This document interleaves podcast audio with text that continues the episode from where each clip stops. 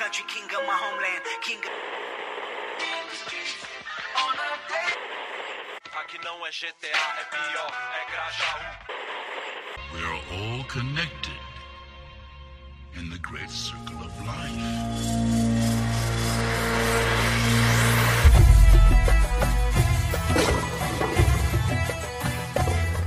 Hakuna Matata, caros ouvintes. Esse é o Marlos Twincast, podcast para você que tem que fazer uma prova numa terrível pandemia global. Eu sou o Tyler Eu sou a Carol. e no episódio de hoje a gente vai comentar sobre o como é o vestibular durante a pandemia. Quais são os problemas que o jovem enfrenta em fazer uma prova de um governo horrível e numa pandemia mundial aterradora. Para isso a gente trouxe o nosso amigo Bel E a gente trouxe novamente uma convidada remota. Espero que vocês gostem desse formato, né? Não sei se vocês lembram lá do nosso episódio de influenciadores, que ficou bem legal. E é a Tarsila Teixeira. Ela foi minha aluna no cursinho popular Floresta Fernandes, onde, como vocês sabem, que eu já falei aqui várias vezes, eu dei aula de redação. E é isso, espero que os áudios dela possam contribuir para nossa discussão. Bel, dá- se apresenta um pouquinho aí. E aí, boa noite, eu sou o Bel, eu sou capitão de outro podcast, com o Tyler também.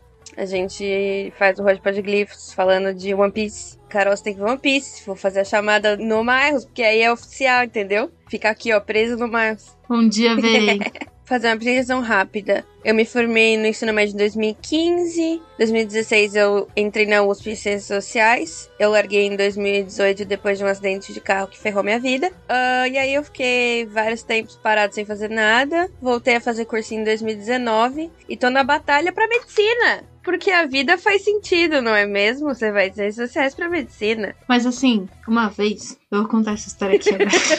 e não, eu fui fazer o FUVEST. Obviamente, chega uma hora que os caras falam, ah, mostra seu documento e tal. E aí eu tava parada assim, numas carteiras atrás, e na frente, eu tava olhando pra frente e tinha um cara com o documento dele. E o documento dele era a carteirinha da OAB. E eu fiquei assim, pra que, que você tá fazendo a FUVEST se você já tem uma carteirinha da OAB? Logo você é formado em Direito. Eu acho que ele tava prestando filosofia. Acho.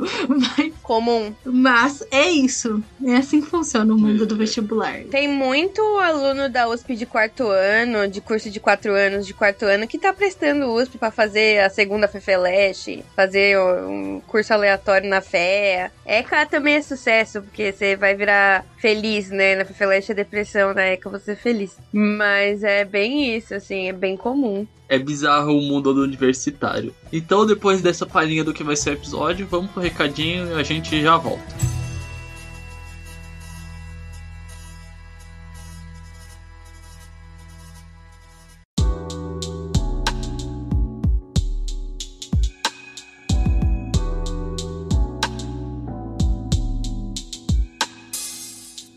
Oi, gente! Sejam bem-vindos à nossa área de recadinhos. Como é que vocês estão? A gente não teve podcast, né? Lá no dia 30, então a gente ficou quase um mês, né? Sem se ver, é isso? É, isso aí. Meu Deu Deus. três semanas, acho. Meu Deus. Mas, durante esse tempo, nós batemos uma marca muito importante para nós: os mil plays! Um K na caixa. Então, esse recadinho é mais para agradecer vocês mesmo por todo esse período, por vocês estarem juntos com a gente, divulgarem, se vocês estão gostando dos novos formatos, das novas coisas que a gente tá trazendo e foi um ano bem revolucionário pro Marcos. Em um ano ele já bateu um mil plays e a gente espera que ele bata mais. A meta agora é 5K, tá? É isso que eu ouvi no Twitter. Não, isso aí é só a meta adjuntiva, porque quando a gente superar a meta, a gente vai dobrar a meta. Dobra a meta. É, então é isso, galera. Esse episódio ele foi mais tranquilo. Foi bem gostosinho de gravar. A gente agradece muito a participação da Tarsila e a participação do Bel. E eu tenho certeza, assim, que se você não for vestibulando uma hora, você vai ser. Então é um processo meio difícil. Aí você pode escutar esse episódio pra ficar bravo com a gente também. Mas também ficar feliz com as pequenas vitórias. E é isso, não deixe de seguir a gente nas redes sociais. Deu pra falar nas redes sociais? Não, era pra você falar. Tchau. Tchau! Tchau, bora lá pro episódio.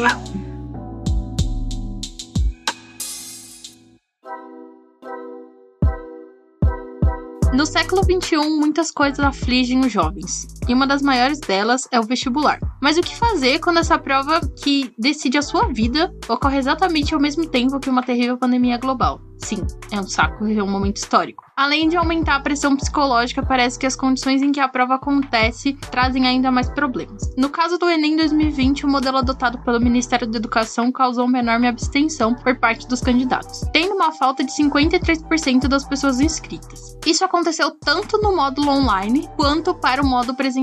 No módulo online, nós tivemos a inscrição de 91 mil participantes e foi a primeira vez que ele foi aplicado. A realização do exame por si só já era preocupante, pois vários jovens perderam quase o ano letivo todo devido à pandemia. Mas fica a questão: como foi a sensação de realizar essa prova nessa situação? Bel, você que fez a prova, conta pra gente. Você que fez provas, não só o Enem, né? Mas também FUVEST, entre outros vestibulares. Como é que foi esse período turbulento aí? Mano, se eu te falar que o Enem foi o mais suave, Caralho.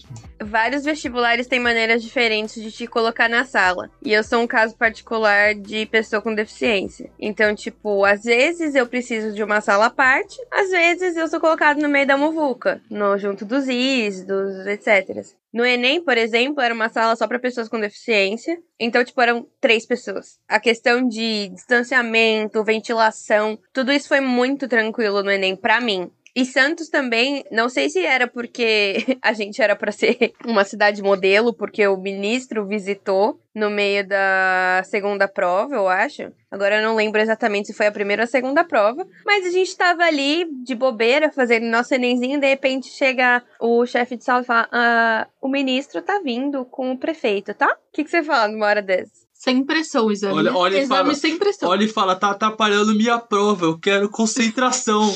que se foda o ministro. Eu fiquei com cara de bunda, porque eu falei, tipo, o que que ele quer? O que que ele quer que a gente faça? Eu fiquei olhando pra ele com cara de bunda, né? E era as três pessoas na fileira da frente, então não tem como ele não ver. Falei, tá, va- obrigada. Fiz assim, né? Voltei pra minha prova e tal. Mas ele também foi bem, papinho bem merda. Vocês são muito corajosos de terem vindo. A gente agradece, né? Vai tomar no, né? A Unicamp foi aqui.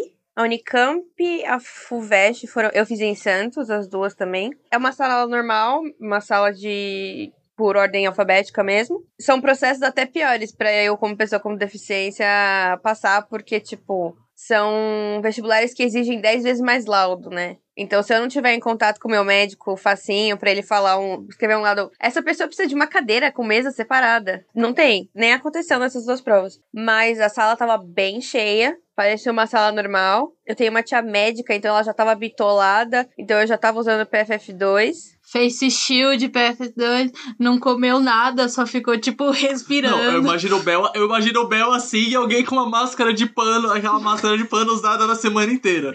E eu tenho uma crise de ansiedade ali dentro da minha máscara, né? Tipo, Eu vou contaminar as pessoas, eu vou me contaminar. A pessoa do seu lado abrindo um, um marmitão, tá ligado?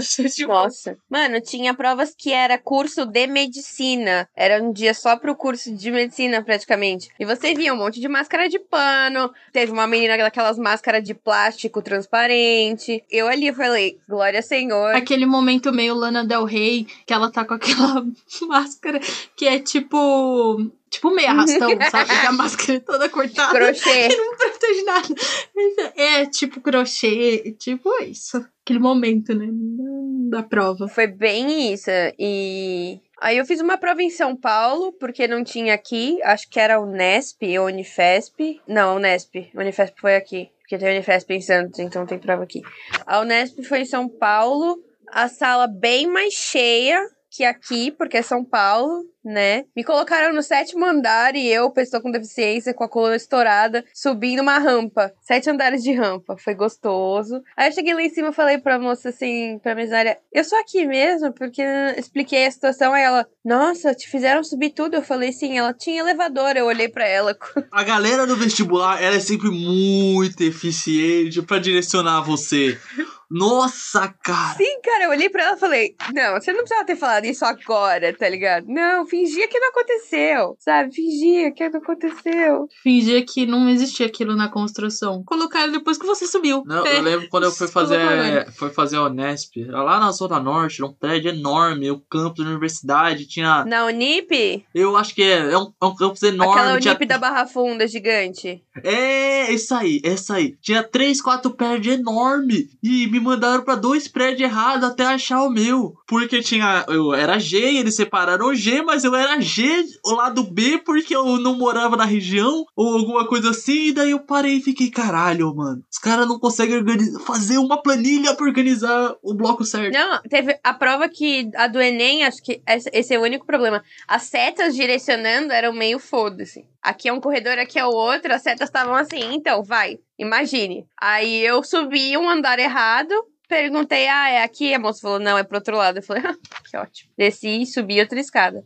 A gente queria saber também, você, a gente comenta mais um pouco sobre o processo depois de fazer a prova. Como é que foi estudar pro vestibular à distância? Você falou que você já saiu do colégio, né? Então você não sofreu do, do grande problema que boa parte sofreu de estar fazendo ensino médio durante a pandemia, ou não estar fazendo, né, por culpa da pandemia, mas como é que foi estudar à distância pra prova, assim? Mano, foi doido, porque o cursinho começou presencial, né? Eu achei um cursinho em Santos muito da hora, que era do meu professor de literatura, do cursinho Anglo daqui, e aí ele, só que ele tem um cursinho dele. E era um espaço muito da hora, um espaço, tipo, bem comunitário. Muito feliz. A gente fazia yoga no meio da aula, no quintalzinho que tem da casa. Muito, sabe, felizes. Parecia um ano alegre. Sabe aquele ano que todo mundo tava. eh, Vocês sentiram que 2020 era aquele ano que tava todo mundo assim? Vai dar certo. Eu tenho planos e os planos vão dar certo.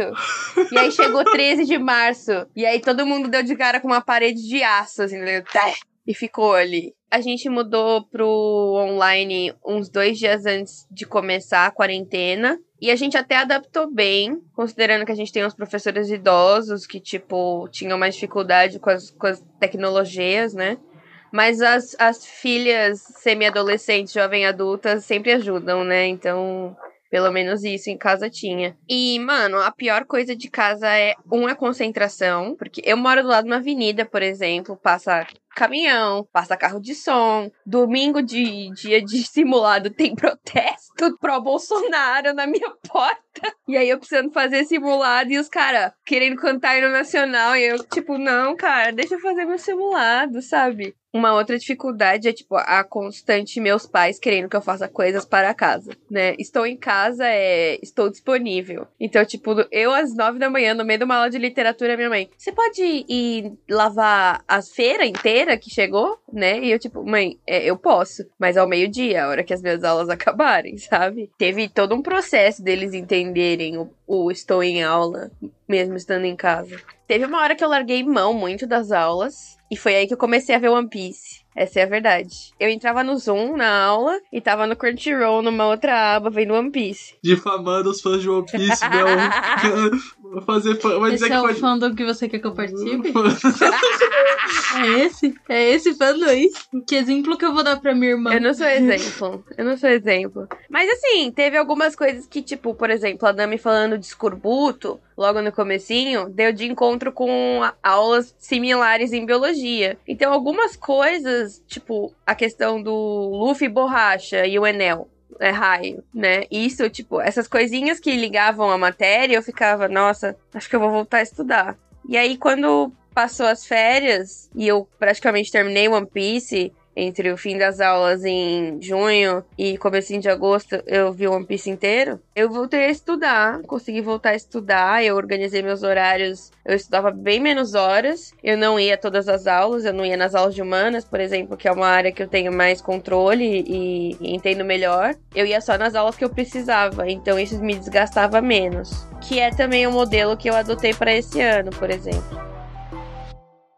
A pandemia afetou nos meus estudos eh, na questão de que eu tinha que me adaptar a esse ensino à distância, que para mim foi um processo um tanto difícil, por eu estar acostumada com o ambiente da sala de aula e com a proximidade dos professores. Acho que na questão da concentração também foi algo que afetou bastante. Foi uma época em que eu comecei a ler notícias por conta da, de querer saber mesmo por conta da matéria de atualidades e tinha algumas notícias que, que batiam de uma forma muito forte em mim e, e me afetava diretamente. É sobre estudar sabendo que há um caos lá fora e de que não, não há melhora, de que as coisas estão cada vez decaindo. E tinha as minhas preocupações com relação à minha família, com relação a algum parente meu ficar doente e coisas relacionadas a isso. Uma outra dificuldade que eu encontrei também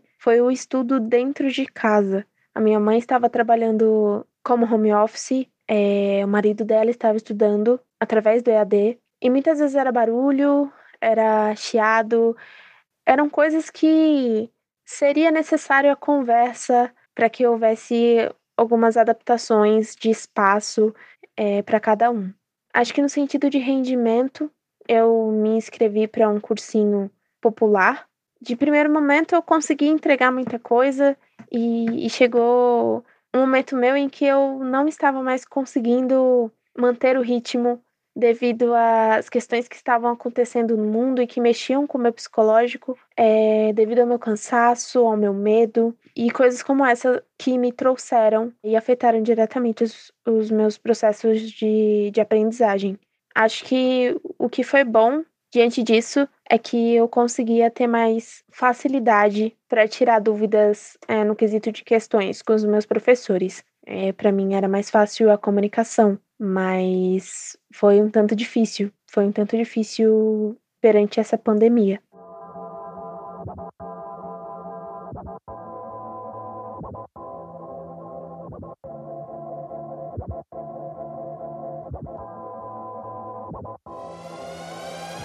Esse áudio da Tarsila, ele faz eu refletir demais, porque eu fui professora dela, né? Professora de redação. Foi um período muito difícil, esse período de adaptação do cursinho do presencial para o online. Porque, um, a gente não tem nenhuma ajuda de custo financeira nem nada. Nós somos todos simplesmente voluntários que queremos agir. Segundo, que Muitos dos nossos alunos são pessoas em situação de vulnerabilidade social, é, situação de vulnerabilidade econômica, né? Então, acesso à internet ou as questões que essas pessoas tinham que lidar, né, que esses alunos. E eu falo pessoas porque não necessariamente são só alunos do ensino médio, né, são qualquer época você pode estudar pro vestibular, né? No, dentro do cursinho a gente também tinha muitas pessoas que, assim como eu, tinham aquele um ano sabático depois que sai da escola, né? Pra poder estudar, pra poder passar pro vestibular, então ele também fez isso. Então, alguns não tinham essa dinâmica, outros tinham a dinâmica. Especificamente falando no, no,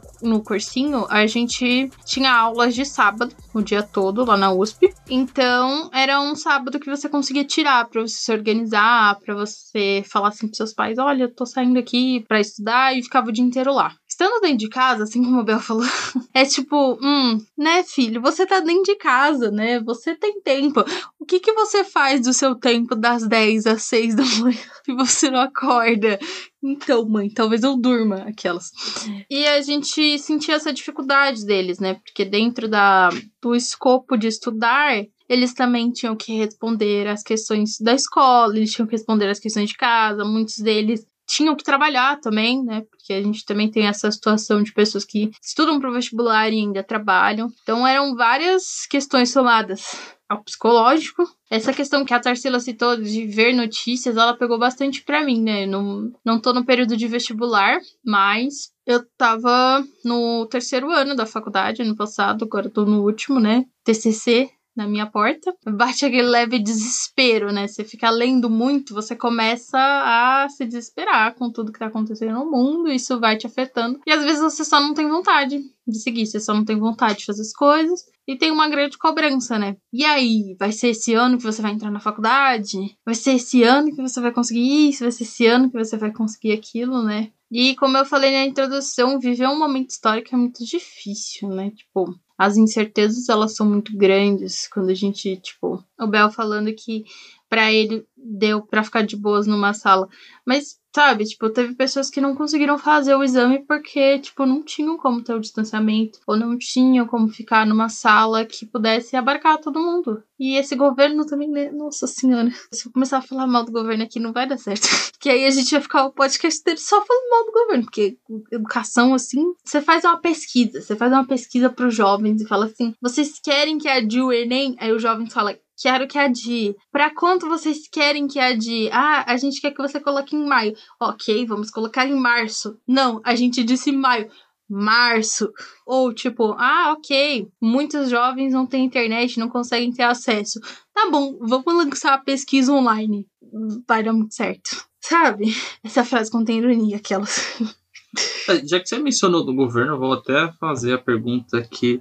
Você acha que as posturas e ações do governo, obviamente culpa do Ministério da Educação, afetou, tipo, o, qual o resultado, assim, do vestibular, Bel? Você que já fez o, o vestibular em, no modo normal, né? Que a primeira vez você entrou na USP e agora fez agora. O que, que você acha que afetou? Qual foi os maiores problemas que ele trouxe? Tanto para você quanto para outras pessoas, porque obviamente você ficou no contato com vários colegas, então eles podem te dizer isso. E a gente também perguntou pra Tarsila, vamos ouvir o Bel falar primeiro e depois ela, a gente coloca o comentário dela para vocês ouvirem. Mano, eu tenho um colega que, tipo, prova específica de algumas faculdades era lá na, na Conchinchina de São Paulo. E, tipo, inviável você ir pra Conchinchina de São Paulo no meio de uma pandemia, tá ligado? Só a ideia que não fecha, entendeu? Se expor ao, ao vírus em maneiras absurdas. Eu tenho colegas que deixaram de fazer a prova por conta do Covid, tá ligado? E. E foi bem isso. O,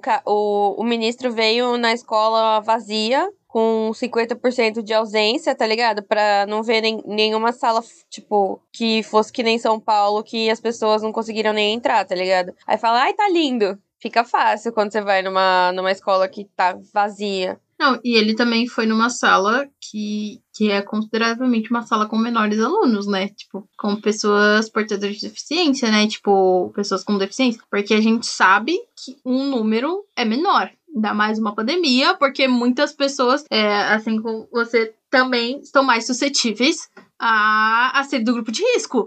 Logo, ele juntou o A mais o B e falou: hum, é aqui mesmo. Aí deixa eu pegar a imprensa, sei lá, tirar umas fotos aqui. Olha só, olha como o Enem tá dando sorte. Olha como o Enem tá dando certo aqui em Santos. Olha só, a gente conseguiu. Faz cara de sofrimento, tá ligado? É bem isso. Nossa!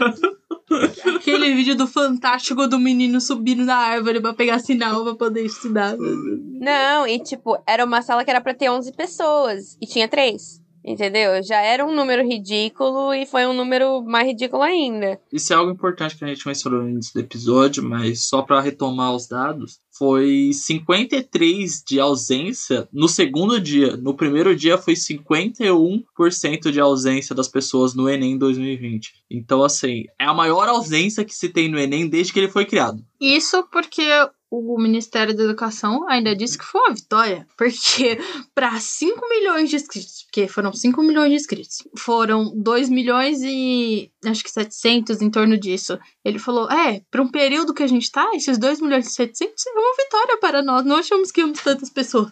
Puta que pariu, então não faz o exame.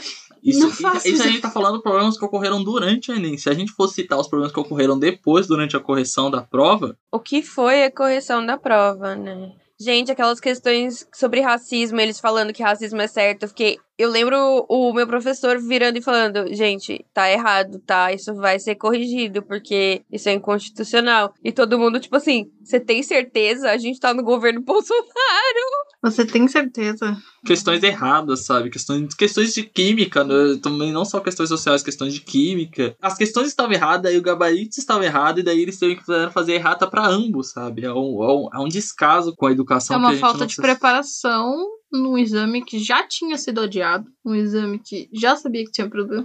E isso é muito também reflexo de uma gestão, né? Porque a gente tá numa gestão que não tá nem aí pra educação. A gente tá numa gestão que continua aprovando medidas de cortes de verba. Você fala, ah, não, mas a gente vai tirar um pouquinho de dinheiro aqui e não vai mudar nada. Não mudar nada. Olha o que, que acontece, sabe? Tipo, um investimento que você já não O tinha. FRJ tá fechando. Exatamente. Vai fechar uma das maiores universidades. E não só o FRJ, a Unifesp também declarou falência e declarou que é possível ela fechar nos próximos três meses, sabe? Ela falou, tipo, nós vamos fechar nos próximos três meses. As pessoas tendem a achar que faculdades são unicamente só onde as pessoas aprendem, mas não. A faculdade é uma instituição, como por exemplo a FRJ, é que ela comporta museu, ela comporta hospital, ela comporta centro Ela tava de pesquisa. fazendo duas vacinas, velho. Ela tava fazendo duas vacinas. Então, assim, é, Tipo, é, é uma, é uma instituição muito maior do que só um prédio onde as pessoas aprendem, só muito mais que uma escola. E as pessoas não têm condição disso e não têm condição o quanto é grave o governo tá causando isso. Sim, e você tá numa instituição que você não paga nada, né? Dentro da instituição, quanto você, enquanto estudante ou você, pessoa que passou por lá, sabe? Só que existem profissionais e existe um espaço a se manter, existe é, professores, existem uma equipe de manutenção, existem um bilhão de coisas para se manter as próprias pesquisas, né, que tem que ser financiadas. Se a gente não tem verba, como é que a gente vai sustentar? Porque nem toda faculdade é tipo a USP, que tem bancos dentro da faculdade que patrocina que patrocina uma das escolas, sabe? Tipo, isso é um problema que o Brasil ele tem como um todo, que eu vejo, que é essa romantização do, do Sudeste, de tipo, agora, né, gente tá falando de UFJ FESP, mas também a gente tem muito uma ideia de que todas as faculdades são a USP. Isso não existe, nem todo mundo é financiado dessa forma, nem todo mundo tem essa verba, nem todo mundo tem esse renome, até porque as pessoas se matam e fazem de tudo pra passar na USP, mas dentro da USP elas conseguem ver os próprios problemas. Não tô falando que a instituição é maligna, nossa, não entre na USP, não é isso. Mas é uma instituição como qualquer outra, que tem seus benefícios, tem seus privilégios, mas também tem os seus problemas, né? Só que a gente romantiza tanto que isso vira é, um objetivo de vida, né? Tipo, esse objetivo de vida, ele tem que ser financiado de alguma forma. E como que a gente vai fazer com isso? O que, que a gente faz com isso?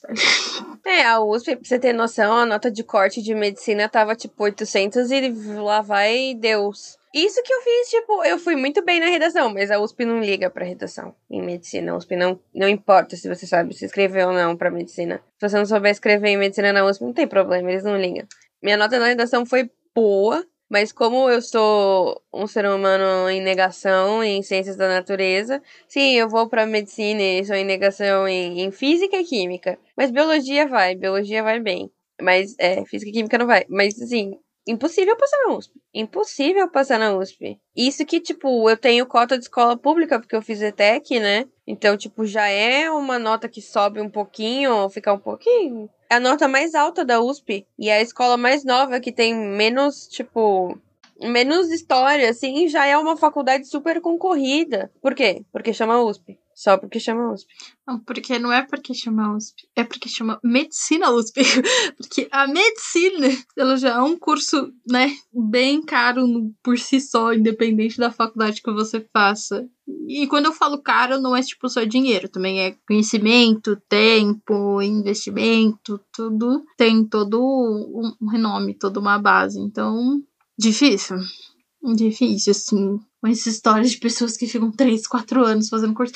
Isso porque eu conheço histórias de pessoas que falam: Nossa, quantos anos você fez cursinho pra passar em medicina? 3, 4 anos. Nossa, como você fez rápido? Você tá tudo. Tipo, você foi muito bem e não sei o quê. Porque existem pessoas que fazem, tipo, 6 anos de cursinho. Que, mano. Três anos é a média. Cara, isso é muito, tipo, mano, surreal. Véu, desculpa, mas eu não entendo. Eu não entendo como é que você passa 3 anos da sua vida estudando toda a mesma coisa só pra. Eu juro que esse ano eu tô tentando arrancar meus cabelos. Eu tô quase. A minha esperança é o Enem de mediano e, tipo, eu vou muito pra longe daqui, eu não tô nem aí. Eu não tô nem aí. Tchau, São Paulo. Vai com Deus. Faculdade dos infernos, só tem faculdade. Primeiro que faculdade de São Paulo não tem Enem de mediano. Porque é faculdade de Playboy. Não tem Enem de mediano. Porque o Playboy, se ele não passou no Enem, ele vai pagar, né? Exato. Então. No meio do ano ele já tá no Mackenzie. Mas aqui eu vou deixar claro: Mackenzie está nem a gente. Mas tudo bem. Seguimos. Vamos ouvir, vamos ouvir o, o que a Tarsila tem pra falar sobre a postura das ações do governo.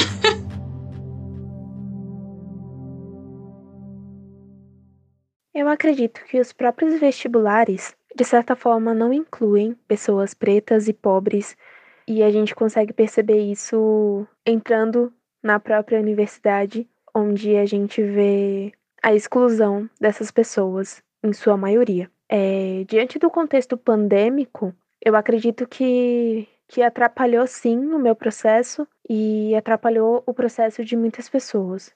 Lutamos muito para adiar, principalmente a prova do Enem, e com muita luta conseguimos para uma data um pouco posterior, mas ainda de forma injusta.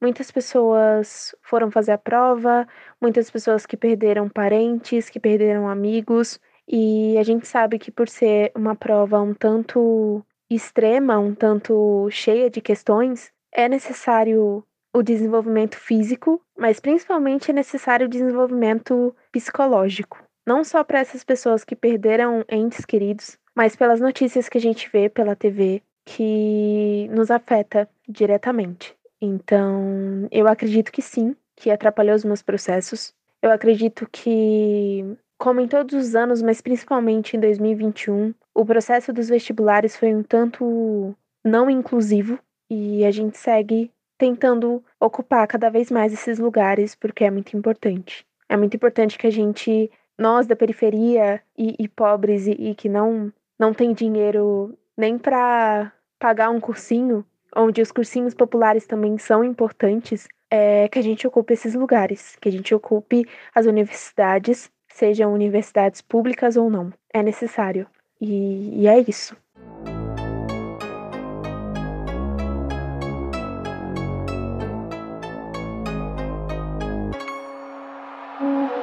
E é isso, né?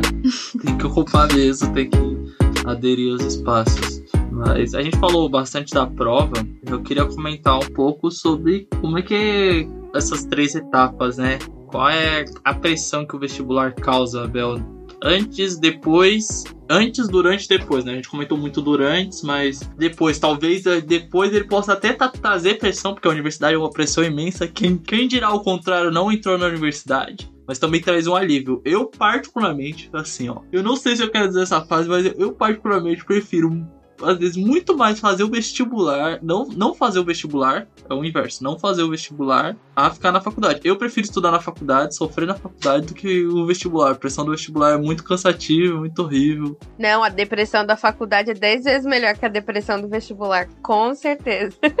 Ah, porque você passou, você tem vitória. Assim. É, mano, tipo, é um pouco mais estável, sabe? Você sabe onde você tá. Uhum. Você, tipo assim, tudo bem, você trancou um semestre, você trancou um semestre, sabe? A vida é ruim. Às vezes você precisa trancar um semestre porque você não consegue sair de casa. E é isso, entendeu? Você não tem dinheiro, tá ligado? Você não tem dinheiro pra pagar a universidade. Você tem que trancar um semestre porque não tem dinheiro pra pagar a universidade. Tem, aí você tem... tem, tipo, 30 motivos para você trancar um semestre e, e não ir, sabe?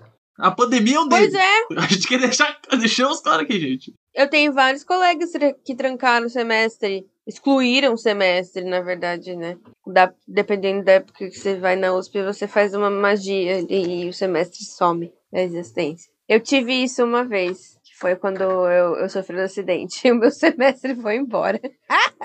eu só sobrou uma matéria, que foi a que eu ganhei nota. Obrigada, Antropologia 2. Como é que foi a pressão antes, durante e depois do vestibular, assim? Levando em conta a pandemia também, né? Eu acho que o pior, agora que eu tô no depois, é o, é o não ter passado. E pensar que 2021 é um outro ano de pandemia. E que é outro ano de cursinho online. E que só Deus sabe como é que vai ser o vestibular esse ano, porque tem vestibular que ainda não foi, né? A, a, a segunda fase da Unesp foi agora, o FPR só Deus sabe, o ERG adia cada semana, adia um pouquinho né? Então, tem vestibular no passado que ainda não acabou. Então, eu acho que tem muita gente torcendo pelo Enem de, de mediano, né? Rezando para todos os deuses imagináveis que o Enem de mediano seja minimamente mais agradável do que foi tentar passar no começo do ano, porque foi bizarro. Mas a pior parte foi assim, maio, junho do ano passado foram os meses mais devastadores, assim, Porque parecia que tinha gente muito apegada à ideia de que acaba rápido. né? Então, a galera tava muito apegada. Mas tinha o Átila, né? Ainda bem que o Átila existia pra avisar a gente, gente, vai com calma. Não, ainda bem que o Atlas existe.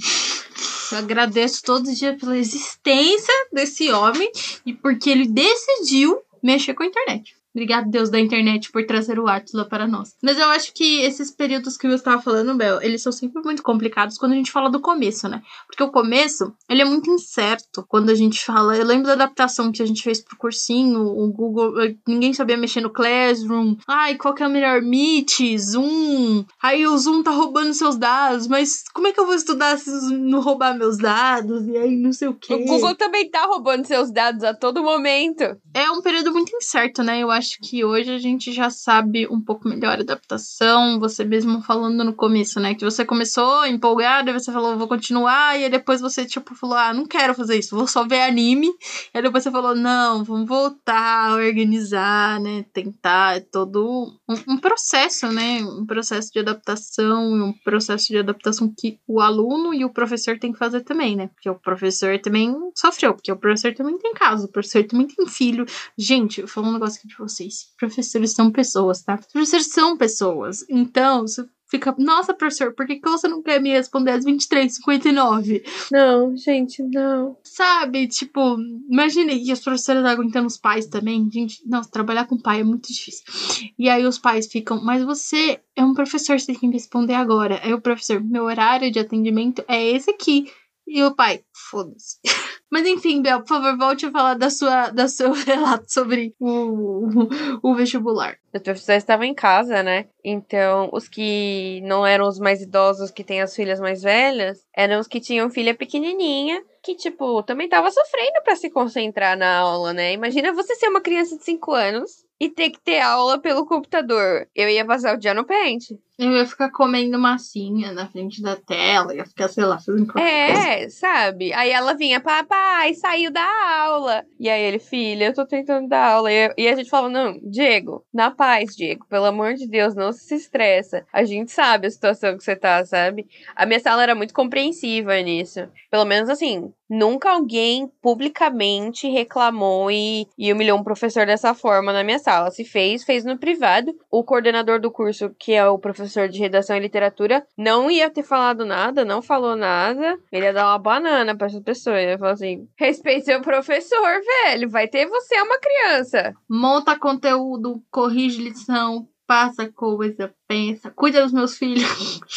Faz almoço pras crianças. Faz aí. Tudo isso. Pelo menos a minha sala foi muito compreensiva nesses aspectos. E vários deles tinham criança pequena, então às vezes elas vinham, aí elas ficavam. Ai! E aí ficava todo mundo falando com a criança. Aí às vezes tinha o cachorro, vinha o cachorro brincar com a gente na aula de física. É, pelo menos os professores se sentiram muito confortáveis em interagir com a gente dessa forma. E pelo menos a minha sala deixou eles confortáveis também, né? Mas eu vi muita reclamação de professor que, tipo, sofreu horrores nas mãos dos alunos, entendeu? Já é uns demônios na sala de aula, imagina online, tá ligado? Nossa, graças a Deus não sou assim. Assim, ó, não tô mentindo pra ninguém aqui. Quem me conhece sabe. Eu falo e xingo o professor a rodo noite e dia. Eu taco paulada, faço crítica. Mas eu sou aquele tipo de pessoa que eu entro na sala de aula, respeito o professor e não xingo ele, não. Eu penso, não. Quando a gente sair daqui, eu posso olhar na cara dele e falar, ó, achei a aula ruim, não gostei de sair, você fez balela, mas eu não, não pego pra, pra xingar professor em sala de aula, não. O único professor que eu desrespeito em sala de aula é professor assediador. Isso eu desrespeito. Ah, não, aí, aí isso não é nem de respeito, ah, não, aí mas é... aí é um parâmetro totalmente diferente. Aí eu tenho que... É porque assim, eu já fui professora. Então, normalmente, nós temos dois tipos de professor. O professor que ele é ótimo, mas a didática dele é uma merda. E aí nós temos o professor que não é ótimo, porque você não vai ser amigo dele, mas a didática dele até que ok. Óbvio que dentro desses dois grupos de professores nós temos vários tipos de professores. Então, às vezes a gente tem que saber lidar, porque, por exemplo, às vezes um professor que a didática dele é ótima presencial ficou uma merda online, mano. E não tem o que fazer, porque a gente tava num ensino que, em vez da gente fazer um ensino online de fato, a gente simplesmente quis adaptar o presencial pro é, online, colocando, tipo, sei lá, PowerPoint ou tentando fazer, sem pensar num conteúdo, tipo, multimídia interativo como ele deveria ser. Porque o EAD, um ensino à distância, ele não é, tipo, você pegar um ensino presencial e jogar ele no computador, sabe? Tipo, tem toda uma diferença. Só que nem todo mundo dispõe de tempo, dispõe de dinheiro, dispõe de conhecimento para poder transformar esse ensino presencial nesse ensino EAD. E só nos resta aceitar e tentar melhorar, né? Que agora a gente vai ver como é que vão ser esses frutos, porque, como eu falou, 2021, né? A gente já passou por 2020, a gente já viu várias formas de adaptação. A gente também tá vendo uma vacina, né? Outra coisa que para mim também foi um grande marco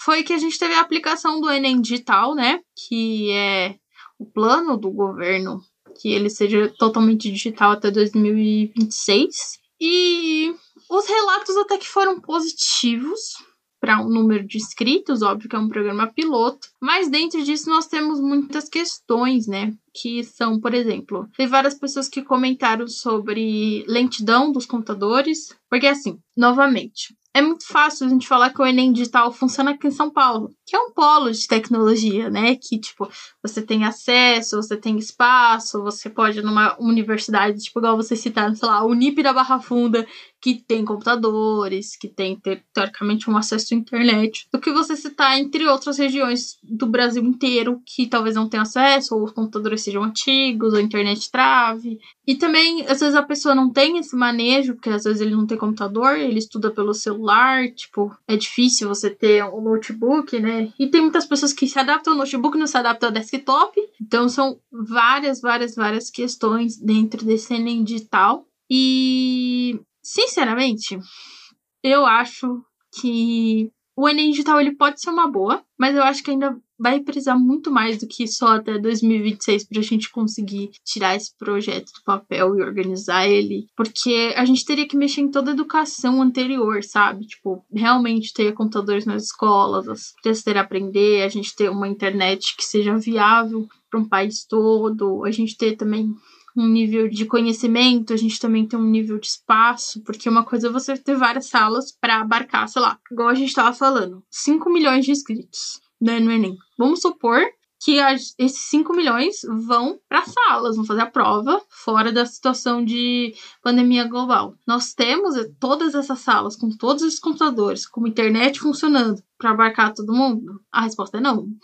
como que a gente vai chegar lá, né? Não sei, como o Thalia disse, não sou o Ministério da Educação, mas eu vou deixar uma dica aqui pros ouvintes do mais. Tudo isso aqui também não é com... é redação do Enem. Exatamente. Tudo isso aqui começa com o quê? Com bom voto. Então, vote correto, que aí tudo começa com bom voto, porque a gente não estaria na situação agora se a gente tivesse voltado bem lá antes. Então, né? Talvez se as pessoas tivessem escolhido um professor para ser presidente do país, a educação iria para frente. Nem isso, né? O problema começou em 2016. Nós, não, não, não, não, vamos fazer talvez, a política porque a gente faz um próximo episódio sobre isso. se a gente não tivesse impeachment a primeira mulher. a, gente, a gente chega, chega esse aí a gente aí, aí no final a gente tá aqui. Talvez se a gente não tivesse sido colonizado pelos é, é, assim, vai, vai infinito. A gente tá lá atrás, entendeu? Mas vamos ouvir só o áudio da Tarsila sobre como foi a, a reação dela depois de sair o resultado. E eu acho que a gente já encaminha pro final do episódio e tudo mais.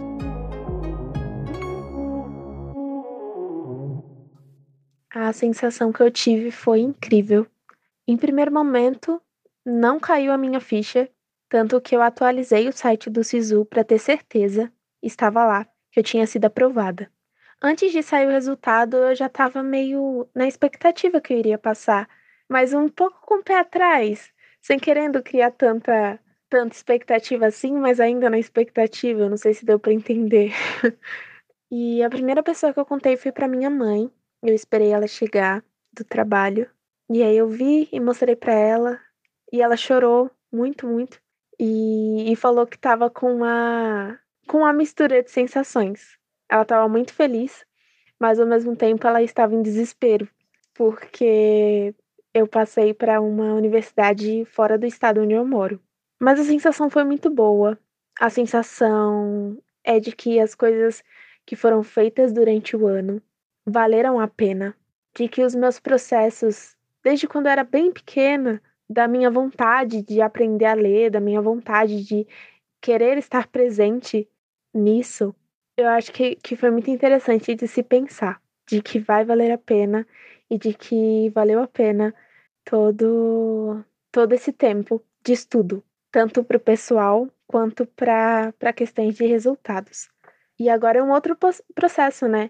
Que é o processo de entrada na faculdade. E, e é o que eu digo: é continuar tentando, é não desistir, porque se é algo que você quer, se é o seu sonho, você pode sim continuar tentando.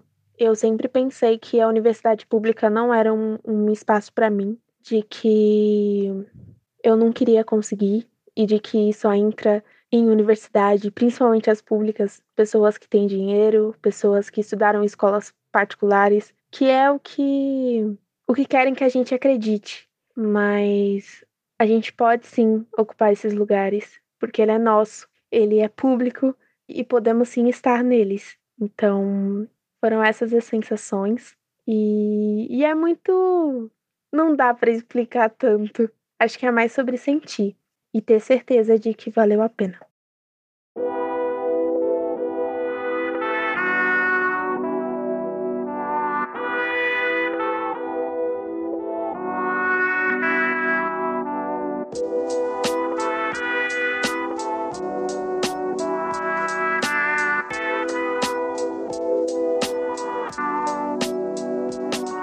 Gente, eu sou, eu sou muito coruja pra falar, porque eu acompanhei. acompanhei todo o processo. Sem argumento do professor coruja aqui. Não, não, não, não, não. Deixa eu dar uma de coruja aqui. Eu acompanhei todo o processo, coisa mais linda. Quando, quando ela me contou que passou, eu, gente, eu chorei, eu fiquei muito emocionada. E eu acho que essa sensação de você passar na faculdade é um negócio assim que, tipo, tira. Pei, pei. Pei, pei, co consegui, ganhei a, ganhei a The Champions, ganhei a Copa do Mundo, a Olimpíada é nossa. Nossa, É sim. eu, cara, aqui é ídolo. Chutou! Chutou, é gol de Subasa!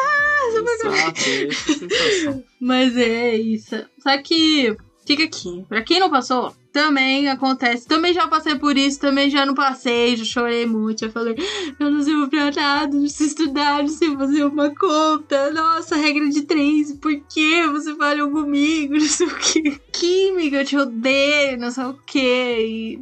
Eu sei como é que é, porque eu lembro quando eu queria muito fazer o Nesp. E, tipo, eu passei, não passei, né? Porque o Nesp tem essa merda de.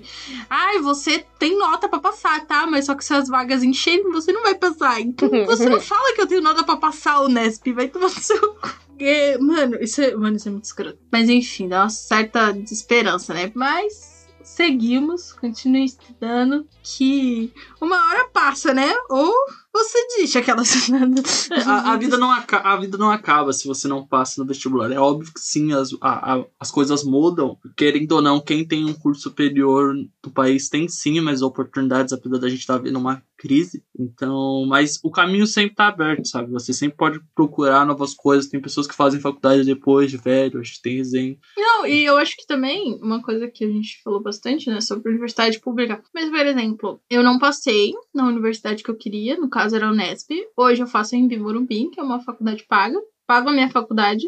E nem por isso ela é menos, sabe? Uhum. Tipo, o que eu faço é menos, eu vou ser uma profissional pior, sabe? Tipo, eu tenho contato com professores maravilhosos que são, tipo, renomes na, na área. Não tenho vergonha nenhuma de falar que, tipo, estou pagando, até porque, né, às vezes é um puta privilégio poder pagar, porque tem gente que não consegue, mas a gente também tem que desmistificar essa ideia, né? Porque tem muita gente que fala assim. Que, ah, tipo, quem é boy passa na faculdade pública, né? E aí quem não tem grana, tipo, tem que ficar, tipo, dois, três empregos pra conseguir pagar uma faculdade particular. Que é sim uma realidade da maioria, mas também não é menor, sabe? Tipo, é, você não tem culpa da meritocracia existir, desse sistema existir, de. Igual a Tarsila Na falou, a verdade, gente da- tem- do, do mito da meritocracia Do existe. da Porque meritocracia. meritocracia não existe. Exatamente, ou história pra dormir. Mas, tipo, às vezes você não tem culpa e você tem que viver nesse processo. E eu sou irmã da faculdade particular, e o Tyler irmão da faculdade pública. A minha irmã deve estar tipo, hum, E agora? Vira TikToker. É isso, velho. Que que tu... Stephanie, o Stephanie, o futuro é seu, entendeu? Tipo, é isso. Mas é, eu acho que a única coisa que eu queria falar, enquanto pessoa que não passou, é tipo, gente, não se privem das coisas, sabe? Se você puder planejar, focar no que você tem mais dificuldade, se você for uma pessoa que tem dificuldade só em algumas áreas e não uma pessoa que precisa complementar tudo, porque às vezes o estudo é uma merda. Né, na escola e você precisa complementar tudo, mas se você puder focar em umas áreas, faça isso. E não deixe de interagir com as pessoas, sabe? Fala com os amigos, lê um livro, vai ver um desenho, sabe? Faz bem. Ajuda a não ficar louco. Nossa, para de romantizar a pessoa que ela passou na USP estudando 23 horas por dia, e não sei o que, e não sei o que lá, e não sei o que lá. Óbvio que você também tem que estudar, não dá pra achar que você vai, É. que o vestibular vai se estudar sozinho, porque ele não vai. Então você tem que estudar, mas também não vale se matar e tirar tudo que você quer fazer da sua vida por causa disso. Durma enquanto eles dormem. Descansa enquanto eles descansam. Festeja enquanto eles festejem. Exato! Essa é a verdade. Essa é a verdade. Gente, não, não deixem de dormir, pelo amor de Deus. Vocês ficam, vocês ficam loucos. Você não consegue se concentrar. Isso tem um retrocesso no seu futuro também, né? Porque às vezes você vai chegar lá naquela faculdade, bateu, aí você vai lá, passou, não sei o quê, chegou no segundo ano da faculdade, bateu aquele burnout, você não sabe de onde que ele veio, né? Aí, aí, aí o seu terapeuta, então, porque você estudava 18 horas seu vestibular? É, e aí eu não consigo estudar pra faculdade, eu acho que eu sou um merda, mas você não é, então, né? Fique tranquilo, saiba reconhecer os seus limites, saiba reconhecer no que você é bom, no que você é, é ruim. Vamos aqui dar uma indicação de conteúdo para quem tá fazendo vestibular, para ajudar nos próximos anos e para quem também já fez, talvez seja legal. Eu vou começar porque né, sempre começo para não precisar jogar a bola pro convidado. Eu vou pegar aqui um, acho que a gente já mencionou, mas eu acho que a gente nenhum de nós indicou. É do, do incrível Atila, é o Nerdologia, né, o canal do Atila no YouTube. Nerdologia, pra minha opinião, ele distribui conteúdo científico de uma forma muito didática e uma forma ótima. E os vídeos são muito bem editados. O Atila fala muito bem, não só o Atila, como toda a galera da equipe. Ele não é exatamente para você estudar no vestibular, mas lá você pode procurar coisas. Se você quer procurar tipo, um tema específico, sei lá, átomos, elétrons, é, Revolução Francesa, eles explicam e aquilo fica na tua cabeça porque o vídeo é muito bem editado, muito bem falado e você consegue relacionar com coisas da cultura pop. Então, às vezes você tá na. E com pessoas que sabem o que estão falando. Exatamente, pessoas compreendem. Então, você tá lá. Ó, ó, ó, aviso. Castanhari tá proibido, hein? É isso aí! O vestibular Castanhari tá proibido, hein? Falo pra vocês. Não, Nerdo- falo mesmo, falo Nerdologia, mesmo. as pessoas têm. As nerdologias, as pessoas têm tudo. Diploma, referência, sabe o que tá falando, então confia. Eu nunca vou esquecer daquele tweet do Atila falando assim: Ah, não, porque, nossa, olha esse conteúdo aqui, nem parece que a pessoa pesquisou pra escrever. Aí o cara embaixo: É, tipo você lançou um negócio de história. Aí eu, que- eu passei mal, eu falei: Meu Deus, eu falei: É isso, é isso, essa é a Então é verdade. isso. E eu indico nerdologia. Carol? Eu tenho algumas dicas básicas, professora de redação, né? Então vou puxar a sardinha pra redação. A primeira e muito importante, beba água enquanto estuda, seja hidratado, tenha pausas. Se você quiser conhecer o método Pomodoro, talvez ele funcione pra você, então estude tipo 25 minutos. Você tira uma pausa de 5 minutos, continua, depois você tira uma pausa grande de meia hora. Tente se organizar ao máximo. Eu sei que não é fácil, porque cada um sabe a própria realidade, mas também leia notícias existem sites e podcasts que você consegue consumir, tipo o Café da Manhã da Folha, ou Durma com essa do Nexo, o podcast também do Estadão, tô citando mais São Paulo, que é onde eu vivo. Mas existem provavelmente jornais da sua cidade que você pode saber, e também veja os jornais internacionais, porque a atualidade cai e é importante. E quanto mais atualidades você tiver, mais escopo você vai ter para escrever a sua redação. Então, sempre bons exemplos. E também, ela tá meio batida por causa de algumas polêmicas, mas eu particularmente gosto muito do conteúdo da Débora Ladim. Gosto mesmo. Eu acho que. Você já até indicou. que... É, eu gosto do conteúdo da Débora. Eu, eu aprendi bastante com ela, estudei com ela no vestibular. Hoje ela tá com alguns posicionamentos que eu não concordo, mas aí, tipo, eu acho que se você souber aproveitar os conteúdos do YouTube dela, ver o que, que ela tem para falar, de algumas coisas você pode aprender, tipo, indico o vídeo dela para os meus alunos. E outra dica é chafurde o máximo que você puder no YouTube, até você achar algum canal que você goste, porque eu posso indicar vários canais, mas às vezes não é aquilo que você gosta. Então, pesquise, o YouTube tem muitos, muitos conteúdos, tem professores que fazem várias lives, tem conteúdos que você pode é, estudar por rotina e são totalmente de graça, ou se você escolher pagar também. E também procure cursinhos populares na sua cidade ou na sua região. Porque os cursinhos populares existem, eles são mantidos pelos alunos também, então pra gente poder dar aula a gente precisa de aluno. E é isso, acho que eu falei muito. Bel, agora é com você. Eu vou indicar o canal do YouTube e o podcast também do meu cursinho antigo, que é a Litera Vestibulares. É, os podcasts são do meu professor de literatura, então ele vai, ele tem fichas resumo das eras, né? Ele já tem as fichas todas. Ele tá fazendo agora algumas lives sobre atualidades. Ele falou sobre, ele fez uma live falando sobre o amarelo do Emicida e essa semana ele vai fazer uma live sobre racismo estrutural. Acho que é isso que ele falou já. Ele é muito legal, ele é muito engraçado. O Vitor é uma pessoa maravilhosa, um bom ser humano. Assistam o Vitor, além dele ser homem muito bonito. Então, assim, é um pacote completo. Entendeu? É um bom divertimento. E estudo. É isso, galera. Então vamos indo Ah, encerrando. Uma última dica, perdão.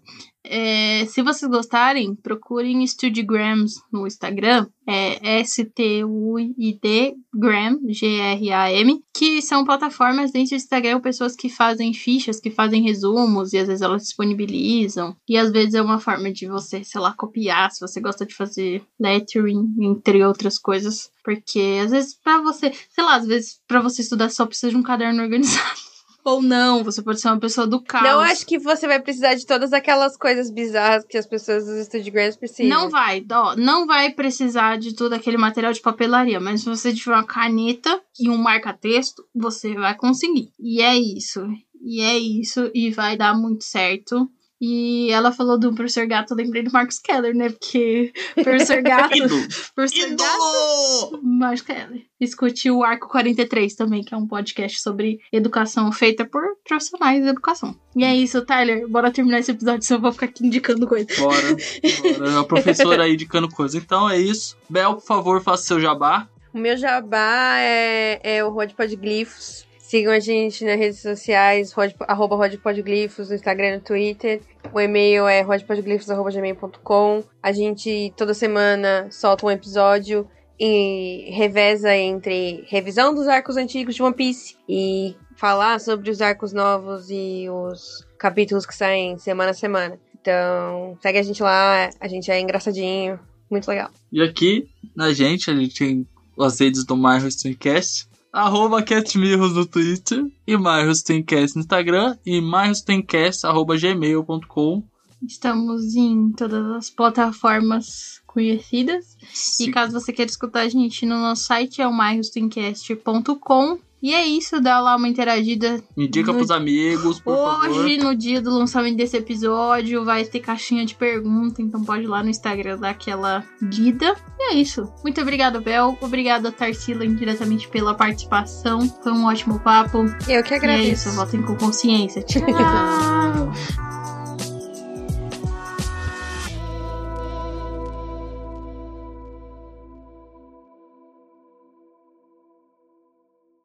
Este podcast foi editado por Fê Gomes.